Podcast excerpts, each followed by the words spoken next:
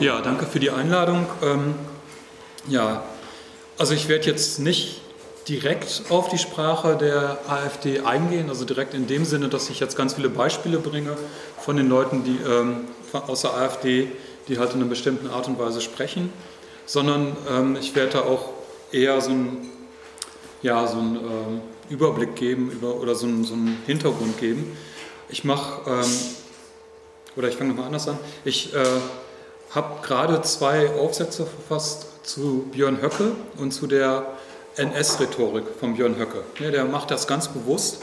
Der ähm, bei jeder Rede, die er hält, bei jedem Interview, bei jedem Statement oder auch auf äh, Demonstrationen, wo er dann spricht, holt er sich eine neue NS-Rhetorik, kramt er hervor und aktualisiert die. Ja, das, ist, äh, das sind inzwischen mehrere Dutzend ähm, Redewendungen, aus, die explizit aus dem Nationalsozialismus kommen. Und das ist natürlich kein Zufall, das macht er ganz bewusst. Ne? Der will halt die Sprache, die NS-Sprache wieder sprechbar machen. Da werde ich jetzt nicht drauf eingehen, aber es ist wichtig, sich mit der Sprache zu befassen, damit man weiß, ähm, wo kommt das her, damit, damit man das einordnen kann.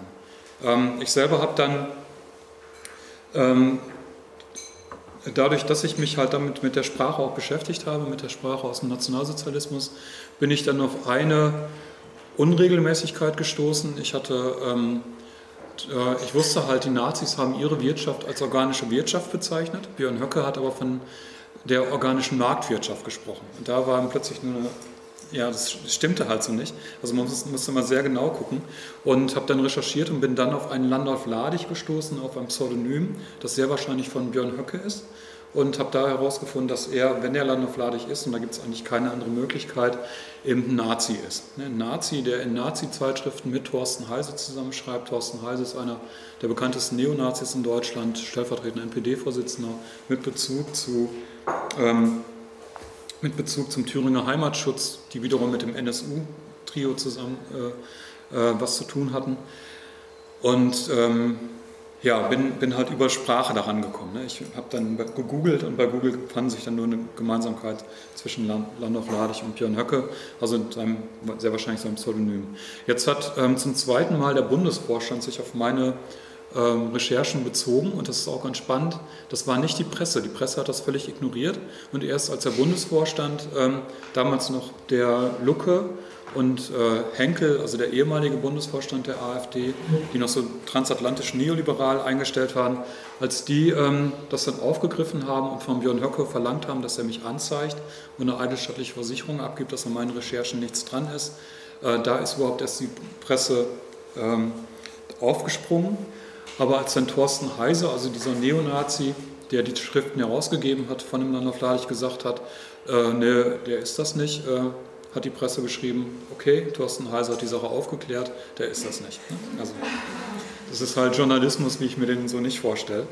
Ähm, und jetzt äh, ist es wieder passiert. Jetzt ähm, gibt es ein Parteiausschlussverfahren gegen Björn Höcke und ähm, der Bundesvorstand der AfD hat mit einer Zweidrittelmehrheit ein Parteiausschussverfahren gegen Björn Höcke beschlossen. Das geht jetzt halt in, ähm, das geht jetzt so weiter, dass es in die Schiedsgerichte reingeht.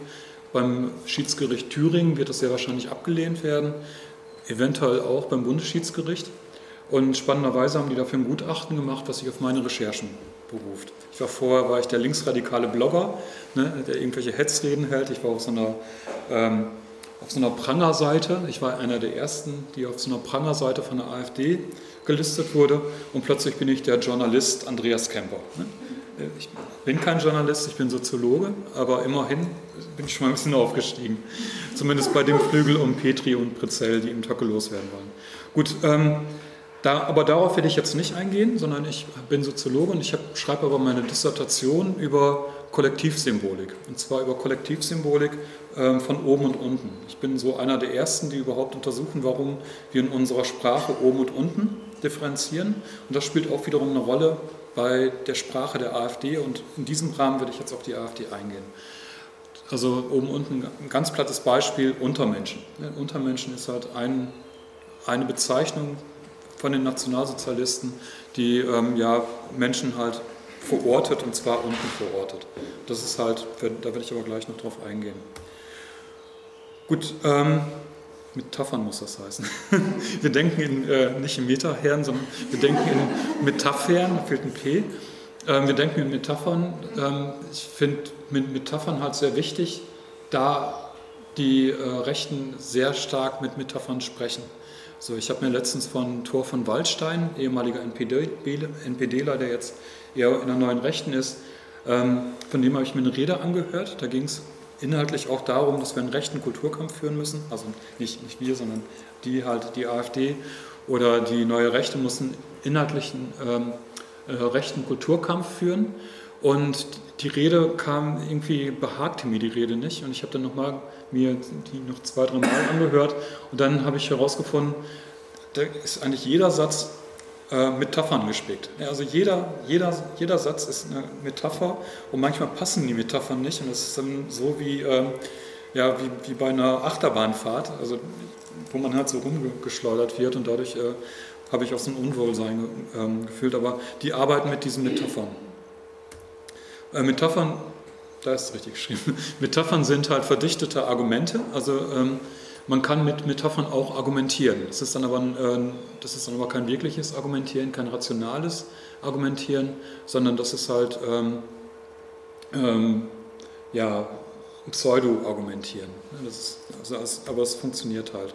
Es wird dann noch von konzeptuellen Metaphern gesprochen und von Frames. Und konzeptuelle Metaphern, das sind Metaphern, die ähm, ja, grundsätzlicher sind. Ich kann auch Beispiele eben geben.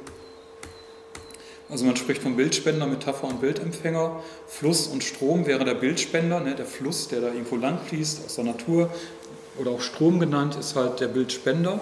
Das ist eigentlich das, was wir mit ähm, Fluss meinen. Ein Fluss, der irgendwo fließt. Und ähm, bei Metaphern wäre das dann zum Beispiel Flüchtlingsstrom. Das wäre eine Metapher, wo zwei verschiedene Sachen zusammengebracht werden. Die ähm, konzeptuelle Metapher wäre, Migration ist ein Strom. Und da kommt dann auch die Argumentation rein. Ne? Also man muss dann gar nicht mehr ähm, das direkt ähm, sagen, aussprechen, sondern äh, man kann dann halt mit Strom, mit ähm, Fluss argumentieren, ne, um dann halt gesellschaftspolitisch was auszudrücken. Ne? Also ist ja klar, gegen Fluss braucht man einen Damm. Ne? Flüsse können über die Ufer treten, dann braucht man einen Damm.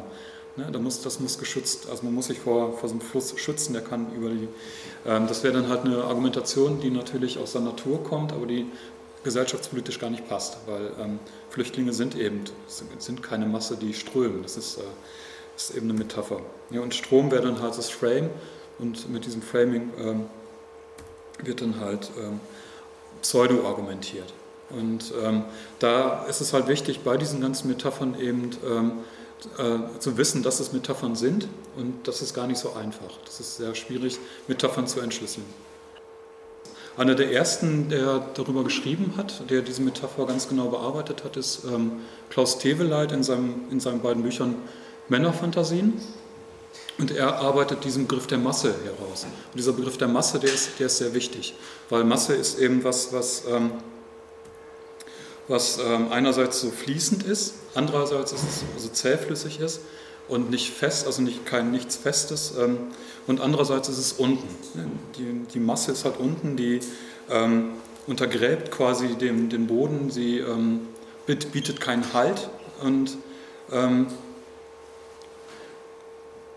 man sich halt die, die Texte damals durchliest aus dem Nationalsozialismus, Rosenberg zum Beispiel mit Mythos des 20. Äh, Jahrhunderts, ähm, dann spricht er halt von, von so Strömen, die halt aus den Niederungen, äh, äh, aus den Sümpfen des Nils und aus den Niederungen der Tundra nach Deutschland strömen und dann halt versuchen halt den, aus Neid und Missgunst halt den arischen Mann herunterzuziehen. Das, das sind halt so ähnliche Bilder.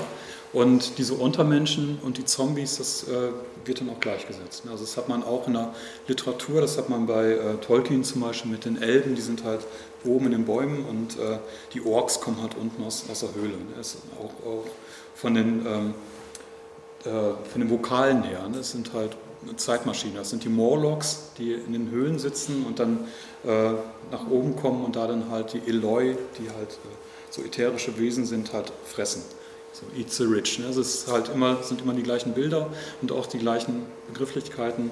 Morlocks, Eloi, ähm, Orks, ähm, Elben oder eben Proleten und Elite. Es ist halt immer auch von der Betonung her gleich.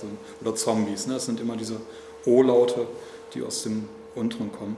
Und diese Masse, das ist halt ähm, was, was halt den hochstehenden, was, was halt gebildet wird gegen den hochstehenden Einzelnen. Und damit wird heute auch gearbeitet. Aber das ist halt auch verankert in unserer, überhaupt in unserer Sprache und auch in der Bilderproduktion. Es gibt ähnliche Zombie-Filme, so, es gibt jetzt so eine, ähm, es gibt The Walking Dead und da, davon gibt es jetzt so ein neues äh, Sequel, nennt man das, glaube ich. Also ähm, das spielt im gleichen Universum.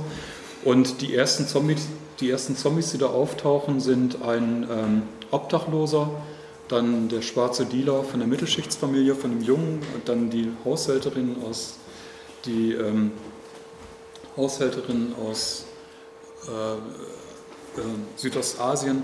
Also alle Menschen, die irgendwie so eher zur Unterschicht gehören, werden zunächst als Zombies dargestellt. Das ist auch klar, weil diese Zombie-Filme wollen ja auch mit, spielen ja auch mit der Angst, der Angst der Mittelschicht. Und die Mittelschicht hat eben Angst vor der Unterschicht. Und das wird da umgesetzt.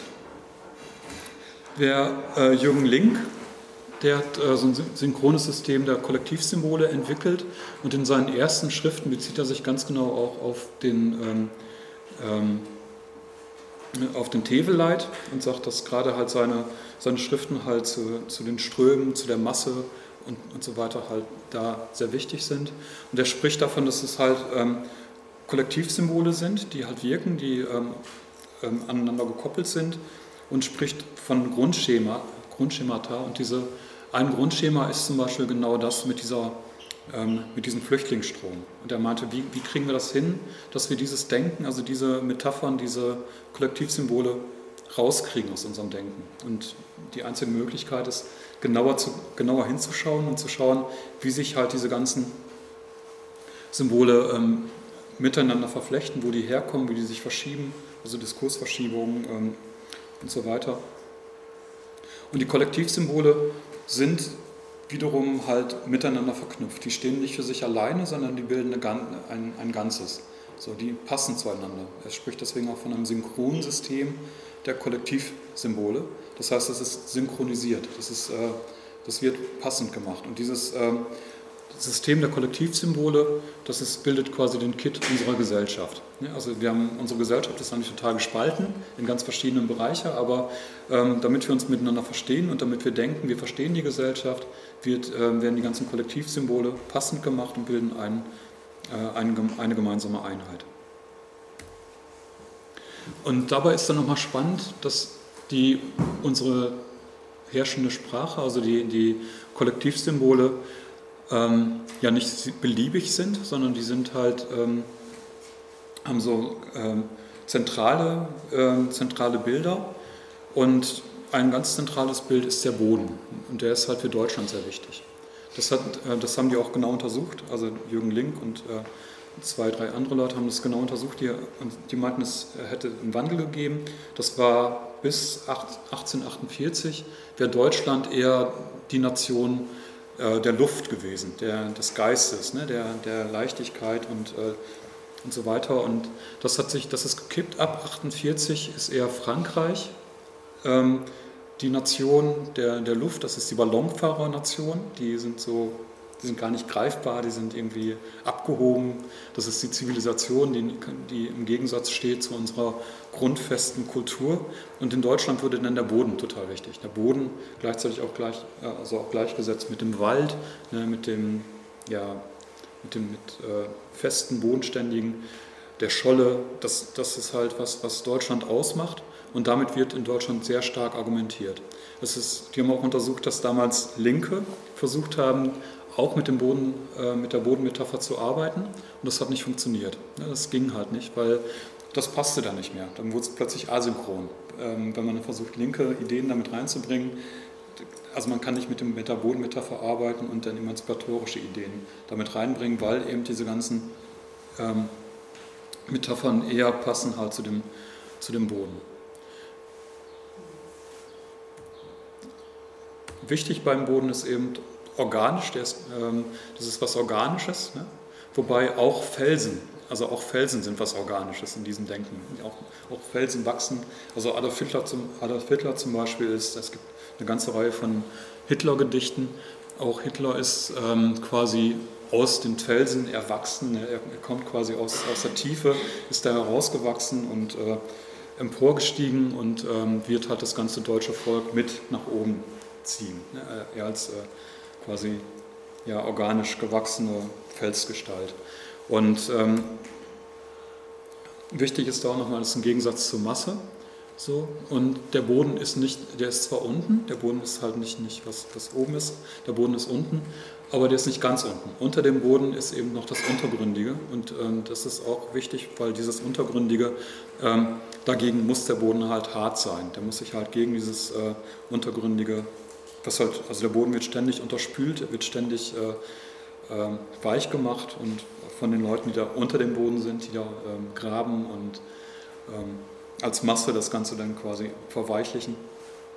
So, das, deswegen muss der Boden hart sein, harter Boden und ähm, was dann oben ist, was dann halt auf dem Boden wächst, das ist dann okay. Ne? Das ist dann halt die, ähm, die Nazis haben mal von Arbeiter der Faust und Arbeiter der Stirn gesprochen. So, das ist dann halt okay, dass ähm, wenn halt oben eine echte, ähm, eine echte Elite ist, die halt vom, aus dem Boden erwachsen ist, dann ist das okay.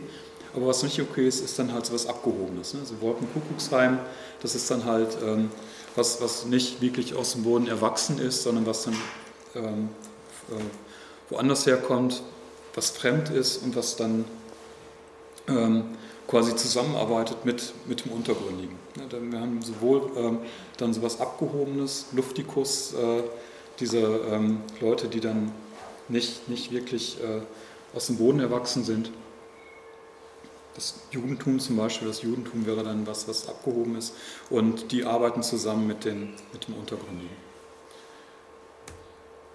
Gut, ähm, ich schreibe mal meine äh, Dis zu sozialen Vertikalismen und was halt überhaupt nicht untersucht wurde bislang, also meiner Meinung nach, ich habe da wirklich kaum was gefunden, das ist eben, dass unsere gesamte Sprache, unsere gesamte Kollektivsymbolik ähm, ähm, aufgebaut ist ähm, nach oben und, in, in oben und unten. Also mit so einer Topik, die zwischen oben und unten unterscheidet und ähm, ja gleichzeitig dann noch sagt, ähm, oben ist gut und oben ist das Herrschende und unten ist schlecht, unten ist das Beherrschte. Das ist fast durchgehend so. Und ähm, Ne, das sieht man an den zentralen Wertbegriffen. Also Wert ist halt auch nichts, äh, was, was da rausfällt. Wert wäre ja eigentlich ein Begriff, der sachlich sein müsste, der nicht verortet sein dürfte in, in dieser ganzen Metapher, der, ähm, der wertfrei sein sollte. Aber auch der Wertbegriff macht das ganz deutlich. Der Wertbegriff sagt, ähm, Gutes ist oben, ne? Deswegen auch Aufwertung. Wenn etwas gut wird, dann geht es nach oben, da ist das Gute. Und wenn etwas schlecht wird, dann wird es abgewertet, dann geht es nach unten. Es gibt dann das Hochwertige und es gibt halt das Minderwertige. So. Und ähm, das wäre ja eigentlich egal, das wäre nicht, nicht so äh, wär, äh, uninteressant, wenn nicht halt gleichzeitig auch die Klassen entsprechend verortet werden. Unten sind halt die Unterklassen, oben sind die Oberklassen. Es gibt einen Bildungsaufstieg, ne, das ist was Gutes. So, und ähm, das, das sind halt äh, vorbewusste Strukturen, die ähm, unser Denken strukturieren. Also bevor wir überhaupt ähm, anfangen zu sprechen, ähm, haben wir schon klar, oben und Herrschaft ist gut und unten und beherrscht sein ist schlecht. Und die Beherrschten sind schlecht und die Herrschenden sind gut. Ne? Das, ist, äh, das ist durch die Sprachstruktur gegeben. Ich habe ähm, also mehrere hundert Begriffe gefunden in unserer Sprache, die das halt implizieren, das Ganze. Und das ist halt nicht nur Gesellschaft, es sind nicht nur gesellschaftliche Begriffe, sondern auch ähm, psychische Begriffe. Es gibt die niederen Instinkte. Es gibt, äh, wenn man gut drauf ist, ist man high, ne, ist man halt nicht unten.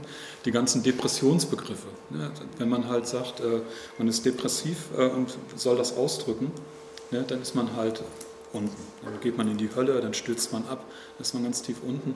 Und das ist auch wieder miteinander gekoppelt. Ähm, auch bei Freud, so die, ähm, das Über-Ich kommt halt aus der Hochkultur. Ne, und ähm, das S, das kommt aus den, aus den Tiefen der Psyche. Das ist halt auch wieder miteinander gekoppelt. Das heißt, unsere gesamte Denkweise ist halt nicht irgendwie neutral, sondern unsere gesamte Denkweise ist klassenbezogen und ähm, wertet Klassen und äh, ja, und das hat man dann in der Schule auch, wenn man dann sagt, hier, wir wollen äh, möglichst früh die Kinder trennen, dann wollen wir das eben deswegen, damit eben die Menschen aus den sogenannten niederen äh, sozialen Schichten nicht die ähm, gut erzogenen Akademikerkinder herunterziehen. Das ist halt durchgehend, das ist synchronisiert. Ähm, gekoppelt ist das Ganze noch mit dem, was Ernst Bloch Rechtsaristotelismus nennt. Es gibt einen Rechtsaristotelismus einen Linksaristotelismus. Das ist eigentlich dieser Form-Materie-Streit, der die gesamte äh, Philosophiegeschichte durchzogen hat. Und zwar sagt der, Rechts, ups, sagt der Rechtsaristotelismus, Rechtsaristotelismus, dass Form und Geist primär seien. Ne? Also aus Materie alleine kommt nichts. Also der Geist ist das Primäre. Am Anfang war das Wort. Der Geist äh, und die Form ist primär und Materie muss geformt werden. Das ist, und, äh, das ist halt äh, auch männlich ähm, orientiert, weil mit Materie steckt ja das Wort Mutter drin. Das ist halt, äh, und das ähm, Materie ist halt sekundär. Aus Materie alleine entwickelt sich nichts. Der Linksaristotelismus sagt doch, äh, Materie ist das Primäre und aus der Materie entwickelt sich äh, Struktur. Das heißt, äh, Materie ist, ist, primär. Und in, in, diesem, ähm, ähm, in diesem Rechtsaristotelismus ist dann wiederum der, der, so eine Hierarchie drin, dass eben oben ist halt der, der Geist, ganz oben, und der Geist ähm, strahlt, dann, das, äh, strahlt dann hart aus nach unten und verliert aber sein Licht. Ne? Und ganz unten ist dann halt die Dunkelheit, ist geistlos.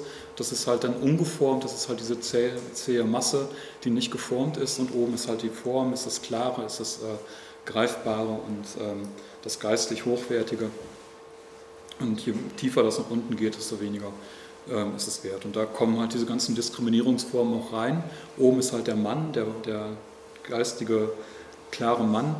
Ähm, aktiv ja, und hell leuchtend und äh, oben eben und unten sind dann eben äh, äh, Frauen, die halt dann nicht, äh, nicht so strukturiert sind, die halt nicht äh, so geformt sind, die geformt werden müssen oder auch ähm, ja, Schwarze, die eben Dunkelheit, ne? es gibt da von dem Begründer der, des Unterbewusstseins, von der Ideologie des Unterbewusstseins, der hat äh, zum Beispiel von den Völkern des ähm, äh, von den Nachtvölkern und von den Tagvölkern und von den Dämmerungsvölkern gesprochen.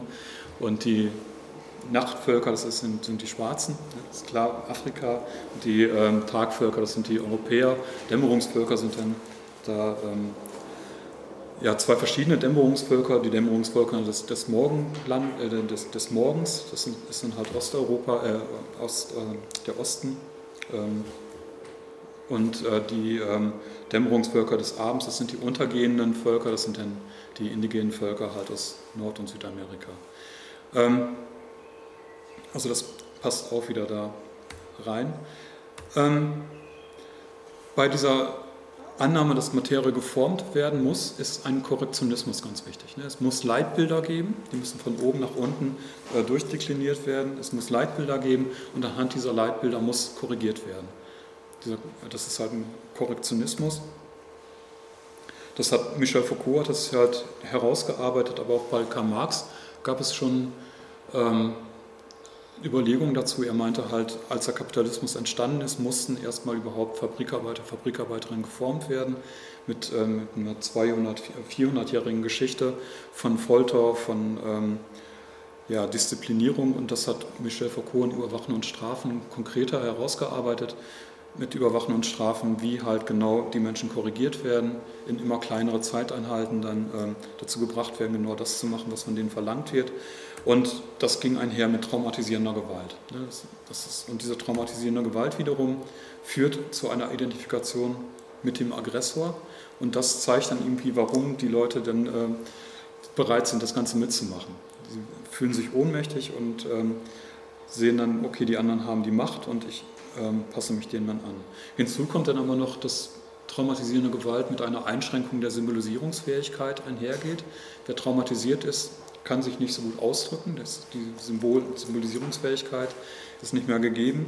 Und da diese traumatisierende Gewalt gesellschaftlich stattfindet, also selten einfach nur ähm, beliebig einzelne Menschen traumatisiert werden, sondern es sind bestimmte Gesellschaftsschichten, die gegen die Gewalt immer wieder ähm, ausgeübt wurden, ist äh, das Traumata gesellschaftlich Und entsprechend ist dann halt die Kollektivsymbolik auch die Kollektivsymbolik der Herrschenden. Die konnten halt ihre Kollektivsymbolik durchsetzen und konnten die dann immer auch wieder synchron machen. Also da beißt sich die Katze quasi im Schwanz. Gut, das Witzige oder das Interessante daran ist jetzt, die AfD tritt auch für diese für diese Korrekturen ein. Die wollen korrigieren. Die sprechen ständig von Leitbildern und das machen die Rechten ja eh. Also die Rechten stehen für Korrektion. Wenn man sich Thilo Sarrazin anschaut, das ist halt die fleischgewordene Korrektion. Ich kann mir keinen Menschen vorstellen, der korrekter ist äh, als Thilo Sarrazin. Er ist in allen Bereichen korrekt, nur halt nicht gegenüber politischen Minderheiten. Da geht es darum, politisch inkorrekt zu sein. Aber ansonsten Fleiß, Pünktlichkeit, Ordnung und so weiter, diese Disziplin, diese preußischen Tugenden, die sind total wichtig. Und, die, äh, und es ist halt gelungen, in den äh, 20er Jahren, 30er Jahren, dieses ähm, mit dem Simplicissimus und, und anderen Zeitschriften diesen, äh, diese Korrektion lächerlich zu machen. Ja, diese, äh, so ein Zerrbild quasi auch, ähm, oder was heißt Zerrbild, ein Bild halt zu, zu liefern von diesen Spießern, die, ähm, ja, die dann keiner mehr ernst nimmt, ne, die dann halt auch lächerlich gemacht werden. Und deswegen ist es heute nicht mehr so einfach, so, korrekt, so als, mit so einem Korrektionsanspruch aufzutreten. Und da gab es seit den ähm, Anfang der 90er Jahre in den Cultural Wars, in den äh, Campus Wars in den Vereinigten Staaten einen Trick, eine Strategie, die seither ähm, effektiv umgesetzt wird. Das ist die Anti-PC-Strategie. Also bei den Campus Wars ging es ja darum, dass die Bildungsinhalte an Universitäten geändert werden sollten, dass nicht mehr nur das europäische Leitbild da sein soll, alteuropäische Leitbild, sondern dass es halt verschiedene Geschichten gibt, Geschichte der Schwarzen, Geschichte der Schwulen Lesben, Geschichte der Frauen, Geschichte der, der indigenen Völker und, und so weiter. Und dass äh, sowas wie Hate, Hate Speech verboten werden sollte an den Universitäten. Das waren die Campus Wars und die Professoren und Professorinnen, die ähm, sich dagegen gewehrt haben gegen diese Neuerungen, die waren quasi auf, im Rückzug begriffen. Und innerhalb dieser Kämpfe haben die dann den Begriff äh, PC, Political Correctness, der eigentlich ein linker Begriff war, der aber in den Linken kaum verwandt, äh, verwendet wurde. Und wenn, dann waren das halt äh, spontaneistische Linke gegen so maoistische oder stalinistische Linke. In diesem ähm, Kampf wurde dann der Begriff Political Correctness von den Rechten benutzt. Und zwar gegen Feministinnen und gegen Antirassistinnen, also gegen emanzipatorische Kräfte. Und da gibt es halt Untersuchungen, wie halt der Begriff PC, Political Correctness, ähm, über Nacht quasi zum Schlagwort schlechthin wurde. Also es wurde genau ausgewertet, es äh, ging los mit diesen Campus Wars und dann haben alle Zeitschriften darüber berichtet. Das, ähm, und es wurde halt ähm, so getan, als wäre Political Correctness ein linker Begriff, den Linke benutzen. Ne? Und ähm, da nochmal ähm, ähm, mit, mit so einer ähm, Behauptung, ähm, man will politisch korrekt sein, um die anderen umzuerziehen. Also es, geht, es wurde dann total abstrahiert von den Inhalten und diese ähm, Correct, Correctness ähm, ist dann auch nochmal äh, mit dem Begriff Political Correctness äh, zum Schwerpunkt gesetzt worden. Das, äh, man spricht von Political Correctness. Man greift damit ähm, äh, vermeintlich die Correctness an von Feministinnen, von Antirassistinnen und so weiter, aber gemeint ist Political. Die haben ja nichts gegen, also äh, Thilo Sarrazin hat ja nichts gegen äh, Korrektion, der will ja Korrektion. Ähm, aber der hat was dagegen, dass es halt politisch entschieden wird. Er hat was gegen demokratische, eine demokratische Debatte darum, wie wir halt unsere Gesellschaft gestalten wollen. Darum geht es. Also es geht darum, ähm, das Politische anzugreifen und das machen die, indem die das ähm, vermeintlich Korrekte angreifen. Also betont wird Correctness, gemeint ist aber Political. So, und das, das ist halt diese Strategie, die die haben. Und ähm, ich, äh, also ich habe damals in den äh, 93 war das, da kann ich mich noch an Diskussionen erinnern. Ich habe das halt auf dem Schirm, wie das halt damals sich entwickelt hat. Ich habe damals schon mitdiskutiert, äh, 93, als das halt auch nach Deutschland dann importiert wurde. Das ging ganz schnell, Junge Freiheit war mit dabei und äh, ein paar andere Leute. Und ähm, nach ein paar Jahren war das aber so, dass es tatsächlich von der Linken übernommen wurde. Also es gab dann Linke, die, die auch von Political Correctness gesprochen haben. Und es ist heute gar nicht mehr klar, dass es eben ein Importbegriff ist. Ein Importbegriff nicht nur aus den Vereinigten Staaten, sondern ein Importbegriff aus, aus der Rechten ähm, der Vereinigten Staaten. Gut, ähm, ich habe jetzt nochmal zur zum Korrektionismus ähm, der AfD. Also ich komme jetzt nochmal auf die AfD zu sprechen. Auch nochmal ein kleines Video, das ist die Heute-Show. Und da finde ich eben wichtig, ich habe ja gesagt, dass der Begriff Korrektion schon mal lächerlich gemacht wurde. Und das war sehr erfolgreich. Und ähm, deswegen ist jetzt ja, deswegen ist es heute auch nicht mehr so, so, gut möglich, sich halt so als korrekt darzustellen. Aber die AfD ist tatsächlich die Partei der Korrektion. Die wollen korrigieren. Die sprechen halt davon, dass es Leitbilder geben muss, ähm, für äh, Ausländer, ne, ein deutsches Leitbild.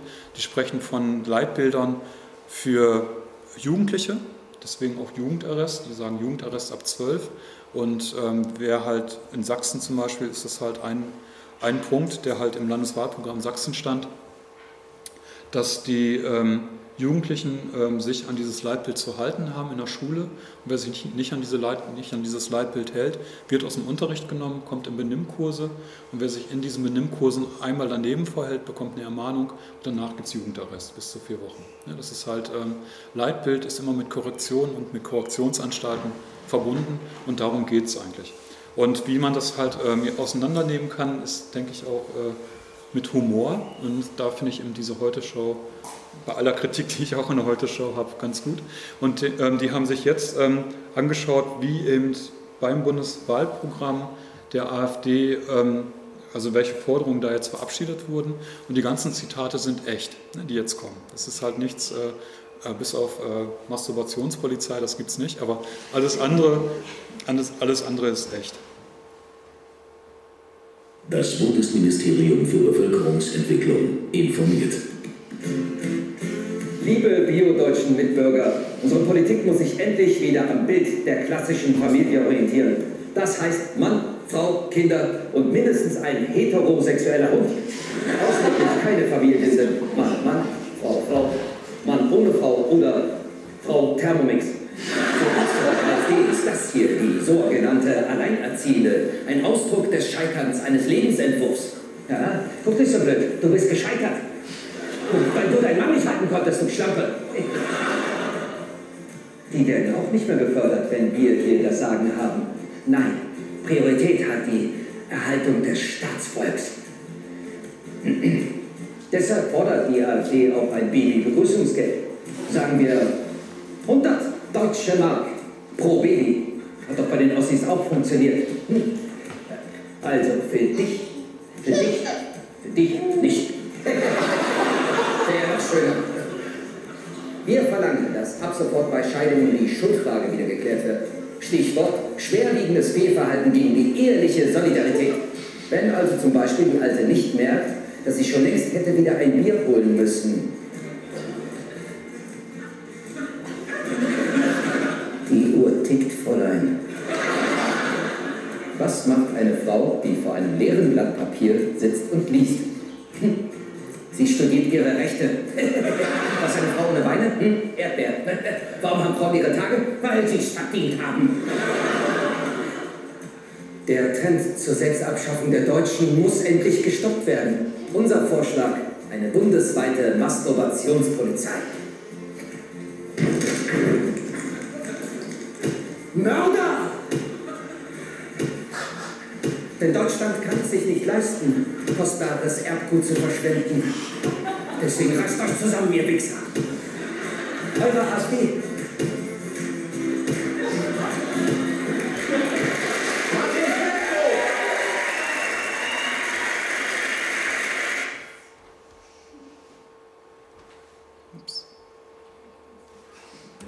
Ja, genau. Also die fordern halt tatsächlich ähm, ein, eine ein Bundesministerium für Bevölkerungsentwicklung. das äh, soll Familien, ähm, das Familienministerium soll ähm, umgetauft werden in Bundesministerium für Familien- und Bevölkerungsentwicklung.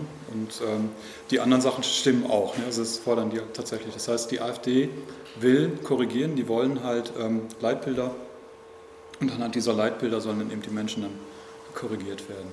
Und dieser Political Correctness ist dann eben ein Begriff, der ähm, genutzt wird, um dann von der eigenen Korrektion ab, äh, abzulenken.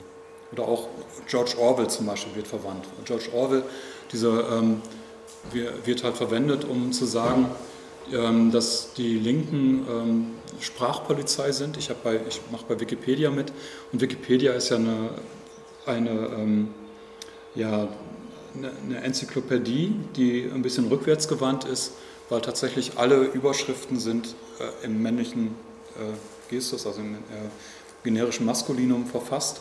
Auch die ähm, Kategorien sind halt im generischen Maskulinum verfasst. Es gibt zum Beispiel eine Kategorie, die heißt ähm, Frauenrechtler. Und Frauenrechtler, da sind dann 600 Feministinnen drunter gefasst, weil aber auch drei Männer dabei sind, heißt es im Frauenrechtler. Das ist, äh, und ähm, es gab dann aber eine, ähm, eine, Initiative von Leuten, denen das nicht gepasst hat, die meinten, äh, sie wollten gerne sämtliche Begriffe im generischen Maskulinum haben. Nicht nur die ähm, Überschriften, sondern wenn da irgendwo steht im Text Schülerinnen und Schüler, dann soll das gefälligst umgeschrieben werden in Schüler. Und die haben damit argumentiert, dass sie halt keine Sprachpolizei haben wollen. Und haben dann gar nicht gemerkt, oder die konnten sogar so argumentieren, es wurde gar nicht gemerkt, dass die sprachpolizeilich aufgetreten sind, dass die das waren, die halt gegen die Freiheit äh, sich gewandt haben. Und äh, das ist halt dieser Trick. Ne? Der Tugendterror ist jetzt halt von links und die ähm, Sprachpolizei ist von links und George Orwell mit seinem Newspeak ist von links. Auch da ist halt klar, wenn George Orwell heute leben würde, ich meine, er hat mit einer Waffe gegen Faschisten gekämpft. Ne? Er ist halt freiwillig in den Krieg gezogen gegen Faschisten, also gegen die Vordenker der AfD. Ähm, das war eigentlich ein Linker, ein Sozialist. Aber auch der wird halt gegen Linke momentan verwandt. Und ich denke, da muss halt genauer hingeschaut werden. Und ähm, das war jetzt so mein Vortrag. Okay, danke.